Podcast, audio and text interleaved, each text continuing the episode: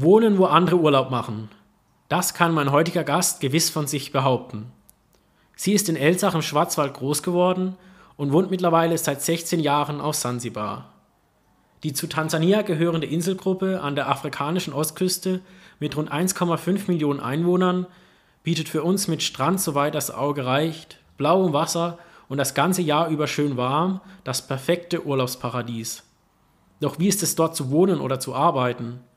Als Hebamme in einem Krankenhaus hat Johanna täglichen Kontakt mit den Menschen dort und kennt die Probleme, die nach wie vor auf Sansibar bestehen. Deshalb spendet die Kolbingsfamilie Elsach die Erlöse aus den veranstalteten Flohmärkten an Johanna, die sie direkt an die betroffenen Stellen vor Ort weiterleitet. Dort kommen sie dann auch den Menschen zugute, die wirklich Hilfe brauchen. Über die Weihnachtstage ist Johanna bei ihrer Familie in Elsach und trifft sich jetzt mit mir für ein kleines Gespräch über ihr Leben in Afrika. Herzlich willkommen im Podcast Johanna Omar. Es ist der erste Montag im Monat. Es ist Zeit für eine neue Folge von Puls der Zeit, der Kolping Podcast, präsentiert von der Kolpingsfamilie Elsach. Danke. Ja, Schön mal wieder ein Mitglied der Kolpingsfamilie Elsach hier im Podcast zu haben. Ich denke, du bist Mitglied. Ich bin, glaube ich, noch Mitglied, würde ich sagen, auch wenn ich selten aktiv bin. Sehr gut. Ja, das Besondere an dir, du kommst aus Elsach, für alle, die äh, kein Bild haben. Du bist geborene Ul, Johanna, äh, geborene Ul, jetzt Omar. Ja. Und du bist seit 16 Jahren in Sansibar in Afrika, lebst dort. Wie kam es dazu? Mm, das kam dadurch dazu, dass ich nach dem Abi 596 ein Jahr als Missionarin auf Zeit in Sansibar war und dann meinen Mann kennengelernt habe. Wir waren dann acht Jahre in Freiburg und sind dann praktisch Ende 2005 nach Sansibar umzogen mit unseren damals zwei Kindern und haben dann noch das dritte Kind in Sansibar gekriegt. Und seither glücklich dort. Und seither sind wir dort. Sehr gut. Um dich noch ein bisschen näher kennenzulernen, habe ich ein kleines Spiel vorbereitet. Aha. Und das heißt kurz gefragt. Das heißt, ich stelle dir jetzt einfach ein paar Fragen und du antwortest spontan darauf. Okay. Für immer leben in Afrika oder wieder zurück nach Deutschland? Hm. also eine kurze Antwort ist ein bisschen schwierig. Ich bin, also ich finde halt, und je länger ich in Zanzibar wohne, desto mehr konkretisiert sich das, dass man ganz schlecht planen kann. Also ich, ich sage immer, planen ist schwierig, weil man weiß nie, was kommt. Und ich finde Zanzibar super zum Leben, aber ich bin auch super gern wieder hier in Deutschland. Also so, ich finde so ein Hin und Her eigentlich ideal, muss das ich sagen. Du jetzt auch gerade, oder? So jetzt bin ich zwei Monate hier, ja. und, aber halt urlaubsmäßig mhm. und gehe dann wieder zurück. Und das finde ich eigentlich sehr nett, muss ich sagen. So immer mal wieder länger, länger herkommen. Okay. Lieber Winter in Afrika oder Winter in Deutschland? Naja, also der Winter in Afrika ist ja sozusagen, wenn man jetzt den Winter als Jahreszeit nimmt, Dezember, Januar, ist ja bei uns die heißeste Zeit. Das heißt, die ist fürchterlich, da bin ich eigentlich lieber in Deutschland. Während der Juli, August, der Winter in Sansibar, der ist super angenehm. Also im Prinzip so Juli, August Sansibar und Dezember, Januar in Deutschland ist eigentlich eine ganz gute Sache. Okay. Würdest du nochmal auswandern? Hm. Ähm, ich finde Auswandern halt immer so ein krasses Wort. Also wir sind ja jetzt nie ausgewandert in diesem Punkt, wir packen jetzt alle unsere, unsere Sachen, brechen komplett unsere Zelte ab und verabschieden uns von Deutschland. Sondern es war eher so, wir probieren es mal und wenn es klappt, dann klappt es und wenn es nicht klappt, dann kommen wir halt wieder nach Deutschland. Und daher finde ich, ist das, also ich glaube, ich würde nie so mit diesem Fokus Auswandern weggehen, sondern immer eher so mit diesem Fokus mal gucken, was wird. Und das würde ich vielleicht schon auch wieder machen, ja. Lieber wandern in den Bergen oder entspannen am Strand? Wandern in den Bergen, ganz klar. Gibt es das in Sansibar? Nein, leider nicht. Aber viel Strand, oder? Ja, ja, nur. Also die Insel ja. besteht ja aus, also ganz, also außenrum ist überall Strand. Was ist dein Traumurlaubsziel? Also schon ganz klar die Berge. Wobei auch die Berge in Tansania wunder wunderschön sind. Also jetzt Kilimanjaro, Mount Meru, so diese Ecke und da fahre ich auch immer mal wieder hin. Wo schmeckt dir das Essen am besten? Hm, Also so das Weihnachtsessen bei der Familie Uhl in Elsach ist schon sehr lecker. ja, also es gibt auch super sansibarisches Essen, aber eben das ist, das ist natürlich schon auch super. Also es gibt viele, viele leckere Dinge überall. Was ist da dein Lieblingsgericht? Also bei uns gibt es Rehe mit Spätzle, das ist schon super. Und in Sansibar? In Sansibar esse ich sehr gern Maniok tatsächlich in Kokossoße. Ich esse auch gern Pilau, so ein Reisgericht. Mhm. Es gibt echt ein paar Sachen, die ich gern esse in Sansibar auch. Was ist genau deine Tätigkeit dort auf Sansibar? Ich bin ja Krankenschwester und Hebamme mhm. und ich schaffe jetzt eigentlich schon fast 15 Jahre in so einer ganz, ganz, ganz kleinen Klinik bei uns fünf Minuten vom Haus entfernt, in diesem, in diesem Ortsbereich sozusagen, in dem wir wohnen. Und da arbeite ich im Prinzip als Hebamme und als Krankenschwester. Ja. Okay. Tauchen wir mal so ein bisschen in dein Leben in Afrika ein. Mhm. Wie gestaltet sich so typisches Alltagsleben auf Sansibar? Also du hast zwar deinen Job, aber so drumherum, wie kann man sich so die Kultur und die Freizeitmöglichkeiten so vorstellen? Oh, das ist natürlich sehr unterschiedlich immer. Also generell ist es natürlich tatsächlich ein Unterschied. Ich bin ja Europäer, also ich bin ja, obwohl ich jetzt da schon relativ lang wohne, natürlich trotzdem deutsch geprägt und habe natürlich dadurch auch so ein bisschen einen abgewandelten deutschen Ablauf, würde ich jetzt mal sagen. Ähm, aber was halt so ist, es ist ja praktisch diese Tag- und Nacht gleiche. Also es, ist, es wird immer morgens um so 6 Uhr hell und abends um halb sieben dunkel. Und das strukturiert natürlich den Tag ziemlich. Das heißt, man steht, obwohl ich ein Spätaufsteher bin, steht man ja trotzdem tendenziell irgendwann spätestens um sieben auf, weil es einfach warm wird und, und ungemütlich wird. Und das machen auch die, also die Leute stehen generell früh auf, also auch ich. Und ähm, naja, und dann macht man halt so seine Dinge, je nachdem, also ich gehe dann halt zur Arbeit oder die meisten machen das irgendwie so. Und die Mittagszeit ist natürlich sehr heiß. Das heißt, es gibt keine richtige Siesta, wie jetzt in Spanien, aber man merkt schon, dass jetzt mittags eher nicht so viel getan wird.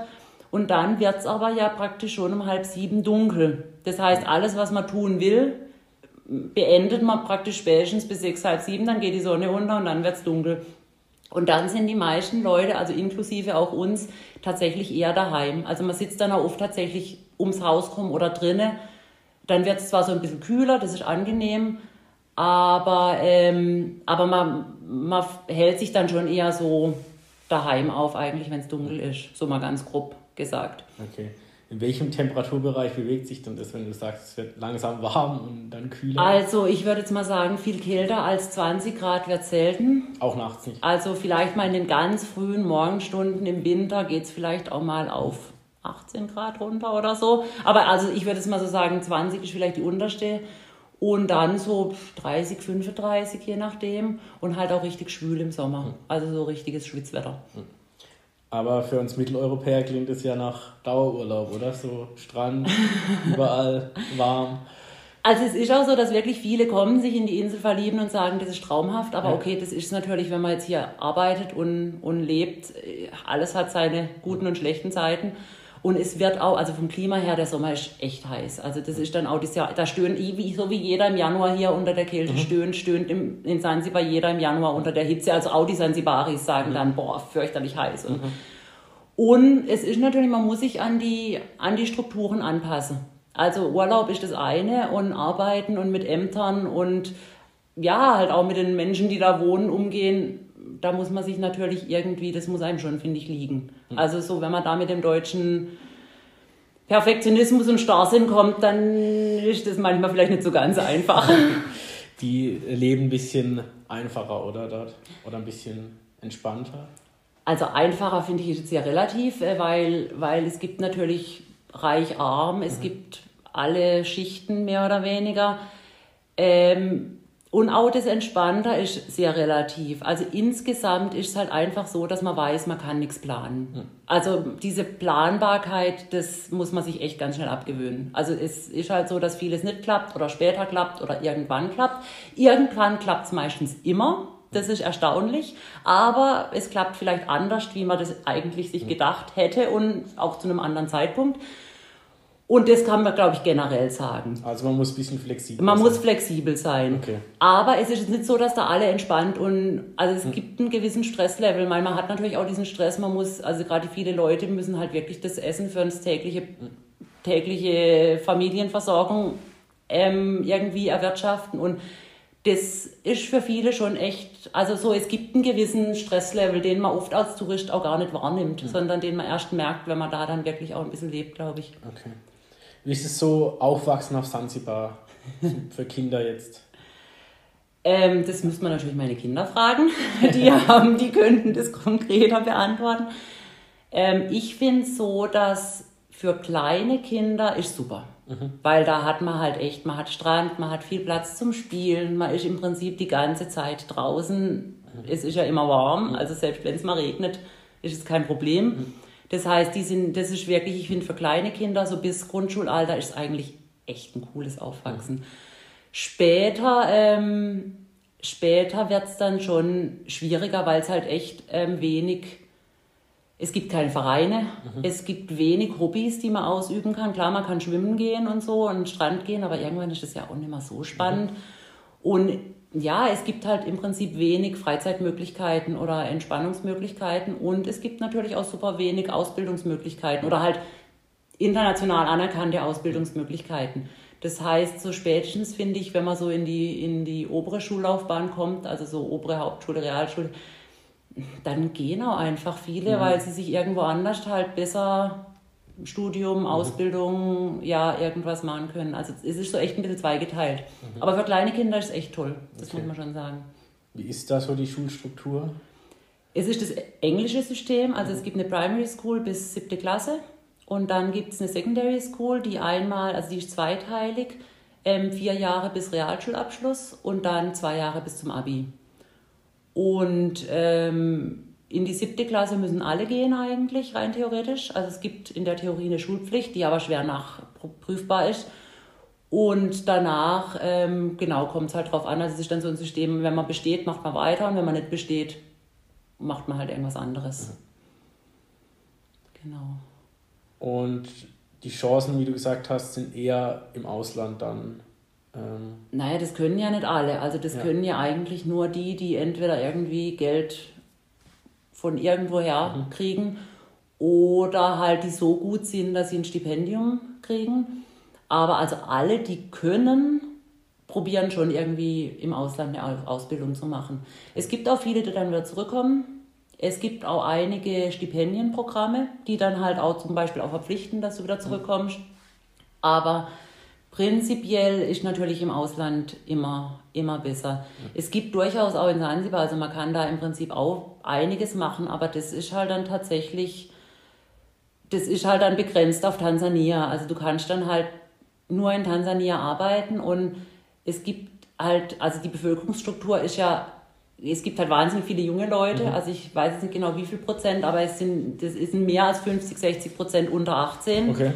Das heißt, es ist halt ein wahnsinniger Drang auf den Arbeitsmarkt und wie jetzt gerade in Sansibar ist so, dass halt vieles über Beziehungen läuft. Also wenn du jetzt nicht irgendjemand kennst, der dir einen Job gibt, selbst wenn du eine Ausbildung hast, dann ist es ganz, ganz schwierig überhaupt in den Arbeitsmarkt reinzukommen. Also das ist wirklich, wirklich nicht einfach.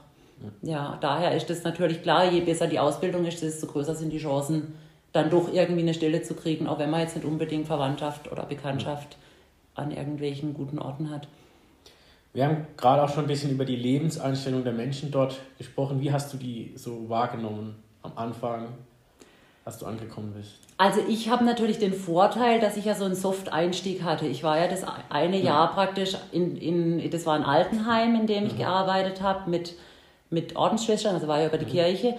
Und das war, das war schon echt ganz nett, weil das war so ein bisschen gepuffert, mehr oder weniger. Also ich war in einem sehr geschützten Raum und konnte mich dann so nach und nach ähm, aus diesem Raum rausbewegen. Und also ich finde die Einstellung eigentlich relativ angenehm, so, dass man alles nicht ganz so, so streng und ernst nimmt. Aber man muss sich natürlich anpassen. Also es ist schon so, dass man natürlich auch einfach akzeptieren muss, dass oft was nicht so läuft oder also ich finde schon, es ist natürlich wie immer. Es hat positive Seiten, die ich sehr zu schätzen weiß, aber man ist natürlich auch, gerade wenn man jetzt mit Ämtergängen oder so beschäftigt ist, oft wahnsinnig entnervt, weil man halt irgendwie. Ja, aber oh, ich denke immer, Deutschland ist echt noch. Also man muss halt echt immer 20 Mal hinrennen, weil man halt jedes Mal so häppchenweise gesagt kriegt, was man jetzt noch für ein, noch für ein Formular und noch für einen Nachweis braucht. Und man denkt immer, es könnte jetzt auch irgendwie strukturierter und organisierter ablaufen, aber okay, so ist es halt. Du warst ja damals die Europäerin, die Fremde. Wie war es da mit der Integration? Haha, Integration ist so eine Sache. also ich habe auch den Vorteil, dass ich natürlich im ersten Jahr Swahili gelernt habe. Mhm. Und das ist natürlich, finde ich, ein wichtiger Punkt. Wobei es tatsächlich in Zanzibar auch viele Europäer gibt, die kein Swahili können, mhm. weil sie halt im Tourismus beschäftigt sind und mit Englisch durchkommen. Mhm. Und dadurch, ähm, aber das ist natürlich jetzt, wenn man mit irgendwelchen ganz normalen Menschen Kontakt hat, ist Swahili natürlich schon echt ein Türöffner. Aber die Integration ist natürlich bis zu einem gewissen Grad, finde ich. Also man ist nun mal einfach der Weise, man sieht es mhm. einem ja auch an, sozusagen. Und dadurch, ähm, ja, also das, das kann man auch nicht wegdiskutieren oder wegreden, das ist nun mal einfach ein Fakt. Und man hat ja auch Vorteile dadurch. Mhm. Also in Sansibar ist die, die Gesellschaftsstruktur, ich vergleiche es immer ein bisschen mit Elsach. Ähm, Elsach zu meinen Jugendtagen, dass jeder jeden kennt und mhm. die soziale Kontrolle immens ist. Mhm. Und das ist in Sansibar eigentlich genau dasselbe. Also man kennt sich irgendwie, obwohl in Sansibar eine Million Menschen wohnen, aber irgendwie kennen die sich alle und haben, waren miteinander auf der Schule und sind miteinander verwandt. und als Ausländer fällt man aus dieser sozialen Kontrolle natürlich ein bisschen raus, was finde ich, tatsächlich auch Vorteile hat, so dass man sich dann an vieles nicht halten muss. Aber man ist natürlich trotzdem der Ausländer. Also ich arbeite da jetzt 15 Jahre in der Klinik. Ich bin dienstälteste Hebamme sozusagen. Mhm. Aber ich bin, und ich komme denen super aus, aber ich bin halt trotzdem die Weiße. Also das mhm. ist nun mal so. Und damit muss man, glaube ich, auch einfach, das muss man akzeptieren. Also das, das kann man jetzt auch nicht irgendwie so, so, tun, als ob ja. das nicht so wäre. Gab es da auch schon Probleme? Also wie jetzt hier in Deutschland dieses äh, oder überall das Rassismusproblem? Also das ist natürlich also schwierig zu sagen, weil ähm, natürlich, also wenn ich teilweise bei uns im Ort an der Straße entlang laufe, dann kommen Kinder gerannt und, und sagen halt Hi, Hello und irgendwie was natürlich deswegen stattfindet, weil ich eine weiße Hautfarbe habe. Aber, und manchmal nervt es natürlich tierisch, je nachdem, wie man selber drauf ist. Aber okay, das sind halt auch so Dinge, die, das ist halt so. Also, wenn ich mich da jetzt tierisch drüber aufreg, kann ich das natürlich tun, aber das ändert ja nichts an der Tatsache. Und, ja, also klar, Rassismus gibt es überall. Und was halt aber ist, man wird natürlich eher als jemand, der mehr weiß oder der mehr Geld hat, also eher in diese Richtung mhm. rassistisch behandelt, während jetzt hier ist es ja oft eher so, dass die halt sagen, sie kriegen keine Wohnung, sie werden, also so, ich denke, es ist vielleicht schon ein bisschen ein anderer Level, okay. aber klar, man sieht einfach anders aus, also nervt häufiger, aber hilft nichts. Hilft nichts. Ja. Ähm, wie ist es dort, der Umgang miteinander unter den Menschen, so zum Thema mit Gleichberechtigung, mit Frauen? Mm. Ist immer schwierig, das pauschal zu sagen, weil das natürlich ganz viel auch mit, mit ähm, zu tun hat, zu welcher, ähm, ob man gebildet ist oder mhm. nicht, welche Einkommensklasse man angehört. Ähm, und das finde ich tatsächlich in Deutschland auch so ein bisschen ähnlich oft, dass natürlich in Sansibar jetzt die gebildeten, eher wohlhabenden Menschen da gibt es taffe Frauen, die, die, die eine Firma leiten, mhm. die das Geld in der Familie haben, die, die das Sagen haben sozusagen. Mhm. Auch, man bereitet dann schon ein bisschen das Mäntelchen drüber, dass, also theoretisch hat schon der Mann das Sagen, aber in der Praxis, jetzt gerade in reicheren Familien, ist das oft nicht so. Während in ärmeren Familien ist es natürlich schon oft so, dass der Mann bringt halt das Geld heim, die Frau ist daheim und versorgt die Kinder und kocht und dann ist natürlich mhm keine Gleichberechtigung in dem Sinne da. Aber es ist wirklich ganz, ganz unterschiedlich. Wobei schon dieses Bild da ist in allen Schichten, dass die Frau eigentlich schon verheiratet sein sollte, mal einen Berg Kinder gekriegt haben sollte. Ja, und, und dann, dann hat sie so ihre Pflicht erfüllt und dann kann sie eventuell auch machen, was sie will, wenn sie genügend Geld hat. Okay. Wie ist da mit, dem, mit der Vielfältigkeit von den Menschen auch? Sansibar ist super vielfältig. super vielfältig. Schon immer, aber auch geschichtlich, weil da ja schon immer halt Araber, die afrikanischstämmigen, Inder, Chinesen schon ewig, schon, schon okay. seit ganz vielen, die Europäer. Also es ist eigentlich schon immer ein Mischpool, wobei sich manche Volksgruppen auch bewusst abgrenzen, schon immer. Also man ist in Sansibar auch ähm, sehr, in manchen Beziehungen sehr tolerant. Also wenn so dieses Leben nebeneinander her, was das angeht, mhm. auch Christentum, Islam, ähm, aber wenn es dann in die eigene Volksgruppe reinspielt, also in die eigene Gruppe, da kann man auch manchmal super konservativ und eng sein. Aber mhm. also man ist das halt bei denen, die zu dieser Gruppe gehören. Und die anderen, die lässt man dann eigentlich in Ruhe, so okay. mehr oder weniger. Also man lebt da so schon ein bisschen schon mit, aber auch ein bisschen nebeneinander her, so je nachdem. Aber es gibt schon, wie du vorher auch gesagt hast, schon so ein bisschen Schichtsystem, oder? Also Klar, einkommensmäßig, ganz Einkommen extrem, ja, ja. Und es wird auch immer krasser, weil früher, also nach, in Zanzibar war ja in den 65ern Revolution mhm. und ähm, dann war ganz kurz ein sozialistisches System. Also Tansania und auch Zanzibar waren sozialistisch und da war ja sozusagen alles auch gleichgeschaltet. Und seit aber halt diese Öffnung dem Westen gegenüber ist, also man kann so sagen seit den 80er Jahren vielleicht, ähm, ist es halt so, dass die einen extrem viel verdienen mhm. und die anderen halt die große Masse halt extrem wenig mhm. verdient. Und das also wird immer extremer. Das kann man auch in den letzten, also seit wir jetzt wohnen, da wohnen, 15 Jahre, ist das schon, also echt erschreckend teilweise, wie diese Schere extrem auseinandergeht. Und es gibt Leute, die richtig, richtig viel Geld haben in mhm. Zanzibar. Und es gibt aber halt auch Leute, die richtig, richtig wenig mhm. Geld haben. Also das ist schon ein Riesenunterschied. Was sind so die Herausforderungen im Alltag für dich? Du hast jetzt vorher schon diese Behördengänge gesagt. Das muss ich zum Glück nicht so oft machen. Ja. Also die sind, wenn man Zeit und Nerven hat, echt ganz witziger manchmal, okay. weil man halt in Sansibar immer miteinander reden kann meistens. Also es läuft erstens mal viel über Beziehungen und, mhm. und halt auch, da ist auch die, die Sprache sehr hilfreich. Also so, es wird selten so ganz starr nach Gesetz, sondern man kann da auch über die Dinge reden. Das ist auch manchmal ganz witzig, wenn, wenn man halt die Zeit und den Nerv dafür hat. Und was sonst, also was natürlich auch halt dieses, dass man immer auffällt, das ist schon anstrengend, finde ich. Also dieses, klar, man ist halt die Person, die schon, also wenn ich dann mal an den Strand gehe, wo viele Touristen sind, finde ich das manchmal sogar ganz witzig, weil da geht man dann so in der Masse der Touristen unter. Und wenn ich aber bei mir daheim bin, die kennen mich zwar alle, aber klar, sie kennen mich halt trotzdem und, und sehen mich. Also das finde ich persönlich manchmal ein bisschen anstrengend.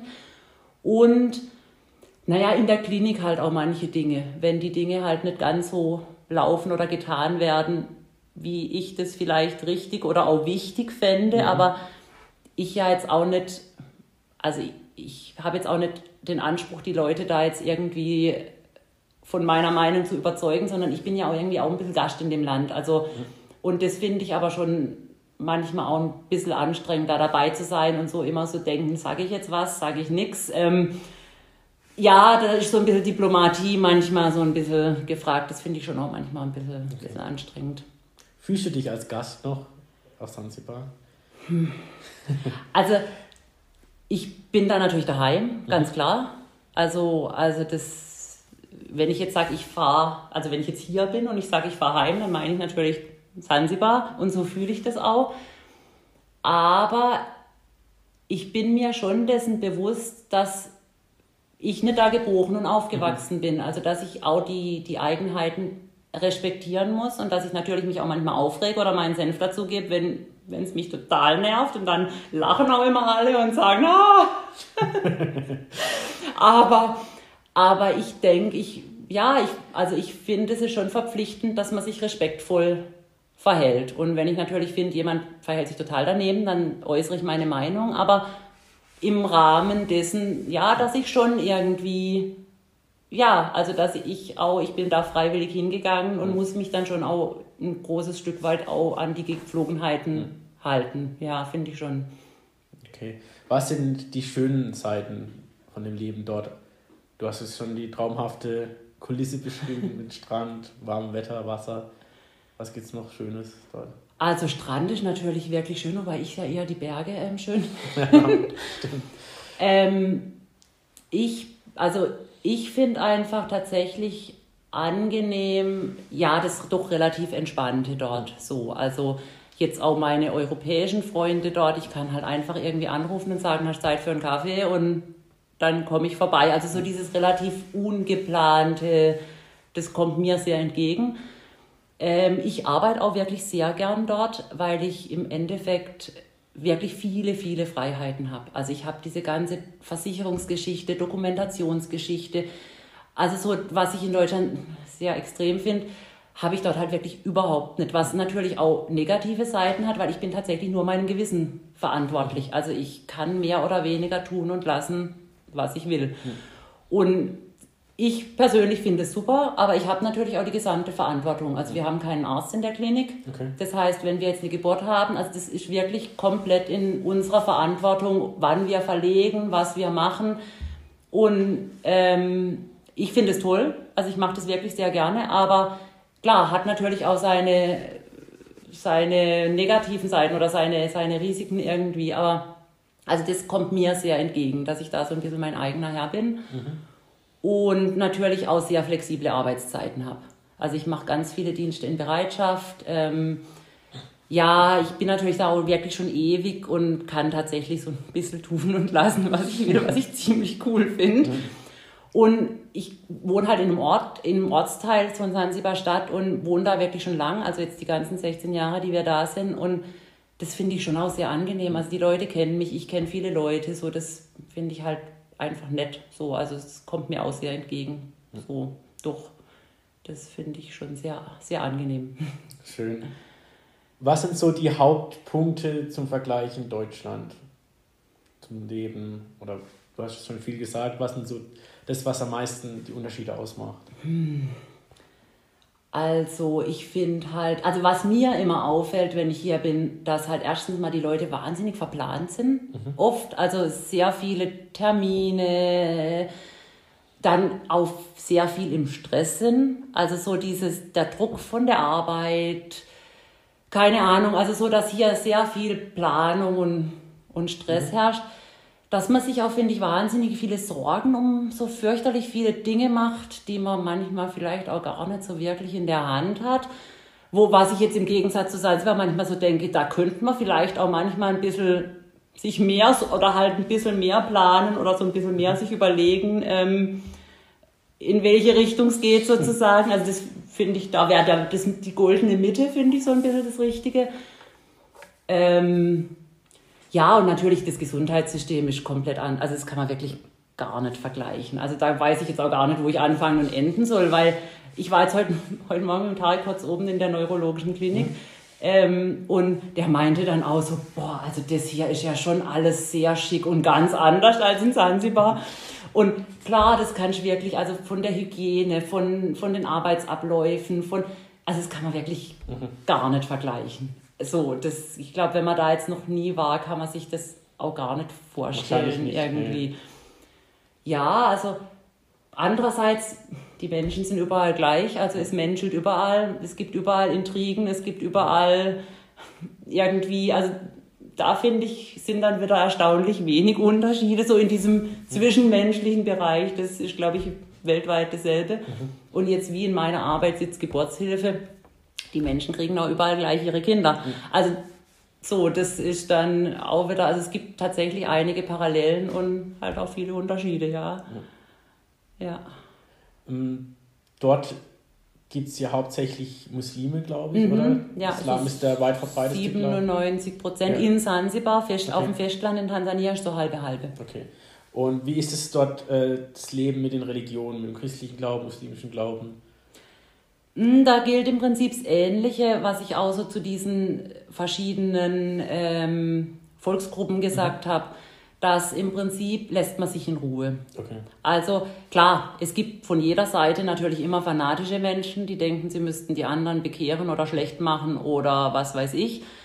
Aber jetzt so im, im täglichen Zusammenleben, die Kinder gehen zusammen in die Schule, die Leute arbeiten zusammen und ähm, man redet sich da recht wenig rein. Also es ist wirklich so, dass es eher in den Glaubensgruppen selber ist man in beiden, sowohl im Christentum als auch im Islam, relativ konservativ, finde ich. Also so in der eigenen Gruppe und, und man will natürlich tunlichst vermeiden, dass einer zu den anderen übergeht. Also das ist dann schon, mhm. ähm, das soll nicht sein.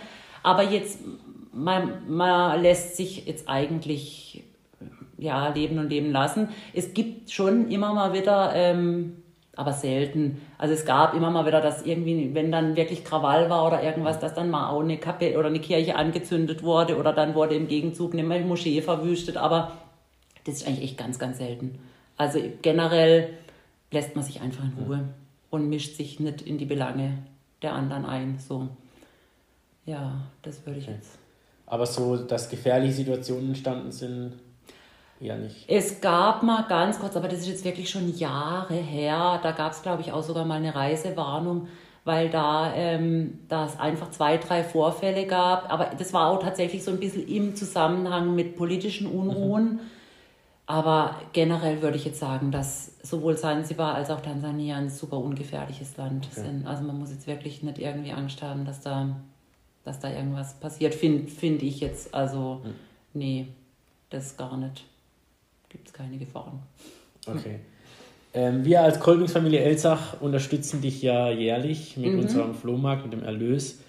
Ähm, jetzt fragt man sich ja immer, wohin kommen die Spenden? Also wir geben sie dir, wir wissen ja, du bist vor Ort, du lebst dort, du weißt, wo man sie am besten einsetzt. Kannst du uns vielleicht mal näher bringen, welche Projekte du dort unterstützt mit unseren mhm, Also ganz am Anfang angefangen hat es ja 96, da wurde die erste Spende mehr oder weniger in dieses Altenheim übergeben, mhm. wo ich da war in dem Jahr. Und dann war, waren zwei, drei Flohmärkte für dieses Altenheim, also die Unterstützung für lebensnotwendige Dinge für die alten Leute. Also da ging es tatsächlich auch um, um Essenszugaben und solche Sachen. Und dann war erstmal eine Pause. Da wurde das Geld auch praktisch in andere Projekte mhm. über, überwiesen.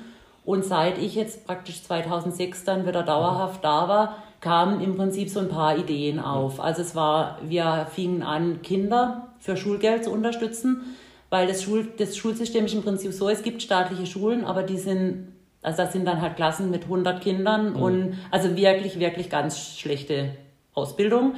Und es gibt Privatschulen, die aber viele Leute sich nicht leisten können. Und wir hatten angefangen, Kinder aus Familien, wo wir jetzt wussten, da ist wirklich gar kein Geld, ähm, das Schulgeld für Privatschulen mhm. zu bezahlen. Und das läuft eigentlich seit 2006 durchgehend. Wir haben jetzt auch wirklich schon mindestens zehn, ich kann jetzt die Zahlen nicht ganz genau sagen, die jetzt wirklich einen Abschluss haben. Mhm. Wir haben zwei Krankenschwesterinnen, Schwestern, eine Lehrerin, eine studiert noch Medizin. Also wirklich jetzt Leute, die mehr oder weniger auch vernünftige Berufe mhm. lernen und auch schon fast fertig sind oder fertig sind. Und es lief halt immer weiter, dass praktisch, wenn einer fertig war, wurde ein neues Kind dazugenommen. Und dann kam natürlich in dem Krankenhaus, in dem ich arbeite, waren natürlich auch Dinge nötig. Also das erste größere war so ein kleines Auto, weil um die Frauen zur Geburt abzuholen mit Wehen und auch nach der Geburt wieder nach Hause zu bringen, weil die Frauen teilweise dann halt wirklich eine Stunde zu Fuß unterwegs waren. Hm. Zwei Stunden nach der Geburt, was ich so gesagt habe, boah, das geht ja gar nicht. ähm, und ich wurde halt auch oft zu Hausgeburten gerufen, weil die Frauen nicht in der Lage waren, ins Krankenhaus zu kommen. Und seither gibt es dieses Auto, also im Prinzip seit 2007, 2008 so in der Ecke. Und wir bezahlen zwei Fahrern, die im Schichtdienst mhm. praktisch ähm, Bereitschaft haben, ihren Lohn. Also das läuft aus seither und dann gab es immer so Zwischenausgaben, also mal einen Verbrennungsofen für den Abfall der Klinik, mal einen Brunnen für frisches Wasser, einen Wasserspeicher, dass man immer fließend mhm. Wasser in der Klinik hat, mal auch so ein bisschen Medikamente, die ich wirklich nötig fand für sowohl Geburtshilfe als auch Tagesgeschäft. Ähm, ja, dann habe ich auch immer mal wieder so Kleinkredite für Leute, die mich angefragt haben, die das Geld dann wieder zurückzahlen. Dann habe ich auch verschiedene Unterstützungen, wenn mich mal jemand anfragt für eine Fortbildung, also so ein Zuschuss mehr oder weniger. Fällt mir noch was ein. Genau, dann ähm, mache ich ja neben, also in der Klinik noch diese eine alternative Behandlung mit Kräutern und, und so Druckmassagen ähm, da haben wir dann manchmal auch tatsächlich so ein bisschen, ähm, zum Beispiel Eukalyptusöl mhm. be benutzen wir ganz oft, also auch für diese alternative Behandlung dann so ein bisschen ähm, Medikamente in Anführungszeichen.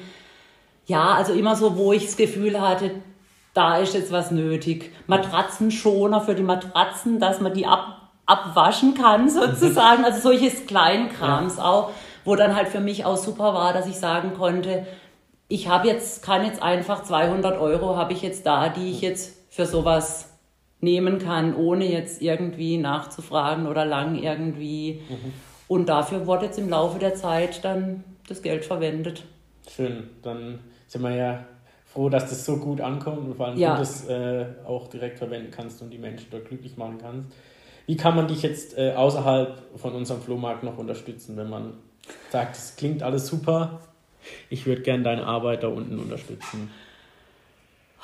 Das ist eine wirklich eher schwierige Frage. Weil, ähm, also ich finde es natürlich, wie ich gesagt habe, super, dass ich immer so ein bisschen auch die Möglichkeit mhm. habe, tatsächlich aus so einem Topf spontan im Prinzip ähm, Leute unterstützen zu können, von denen ich das Gefühl habe, das macht jetzt auch echt richtig Sinn.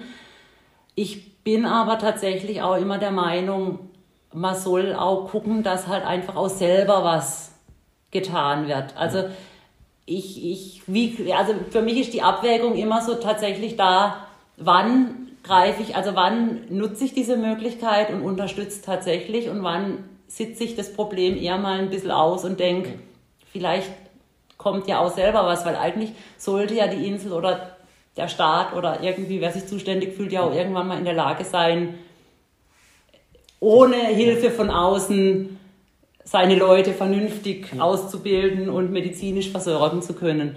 Daher bin ich da auch immer tatsächlich so ein bisschen zögerlich. Mhm. Ähm, aber klar, jetzt mit Flohmarkt, das ist natürlich super, mhm. wenn das weiterläuft. Da bin ich, bin ich glücklich. Ich freue mich auch immer über Besuch aus, aus Elsach, die dann vorbeikommen, weil das finden natürlich auch meine, meine Kollegen immer so, eigentlich auch echt sehr witzig, wenn dann halt auch Leute kommen und sich das mal angucken das und, und sie halt auch die Leute sehen, ähm, ja, weil die ja auch überhaupt keine Vorstellung haben, wie das, wie das hier so ist oder ja, von wem das kommt oder also da ist ja genauso wenig Vorstellung da in die andere Richtung.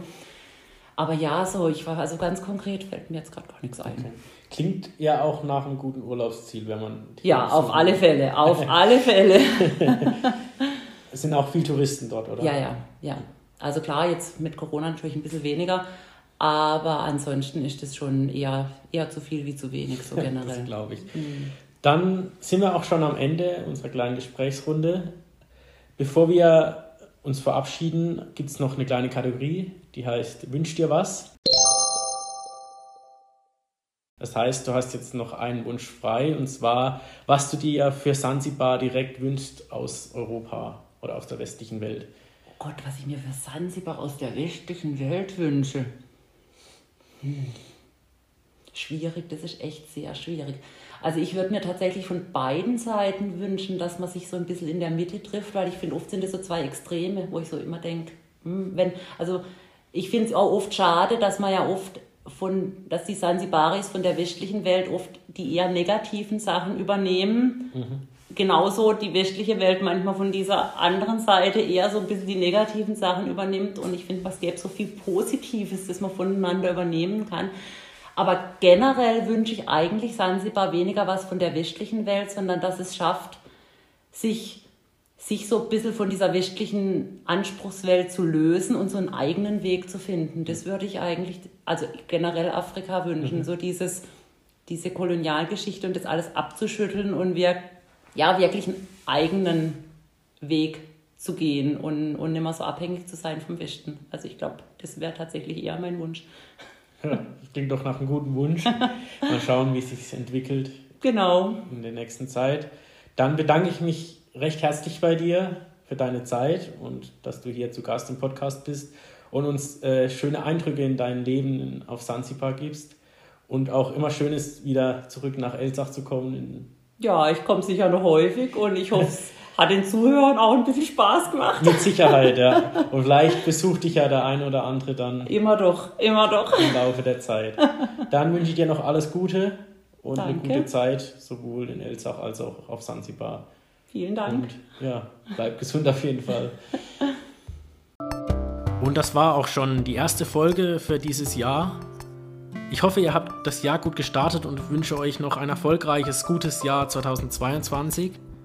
Falls euch diese Folge mit Johanna gefallen hat, dann hör doch mal in die Folge 11 rein, eine Reise in den Dschungel. Auf jeden Fall das gemeinschaftliche Denken, das Teilen, also zum Beispiel, seitdem ich die Yanomami kenne, auch die Kinder, äh, die Kinder teilen immer, sie geben immer ab. Ich habe noch nie ein Kind gehört, das sagt, das ist meins. Also die Kinder äh, lernen von, von klein auf an zu teilen. Weiter geht's dann wieder nächsten Monat im Februar mit einer weiteren Folge. Bis dahin, bleibt gesund und macht's gut.